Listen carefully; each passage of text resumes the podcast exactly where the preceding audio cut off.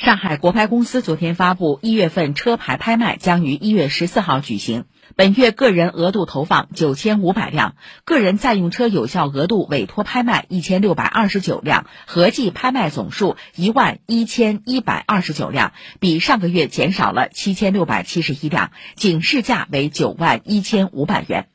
十二月车牌最低成交价九万一千四百元，平均成交价为九万一千四百四十二元，中标率百分之十三点二。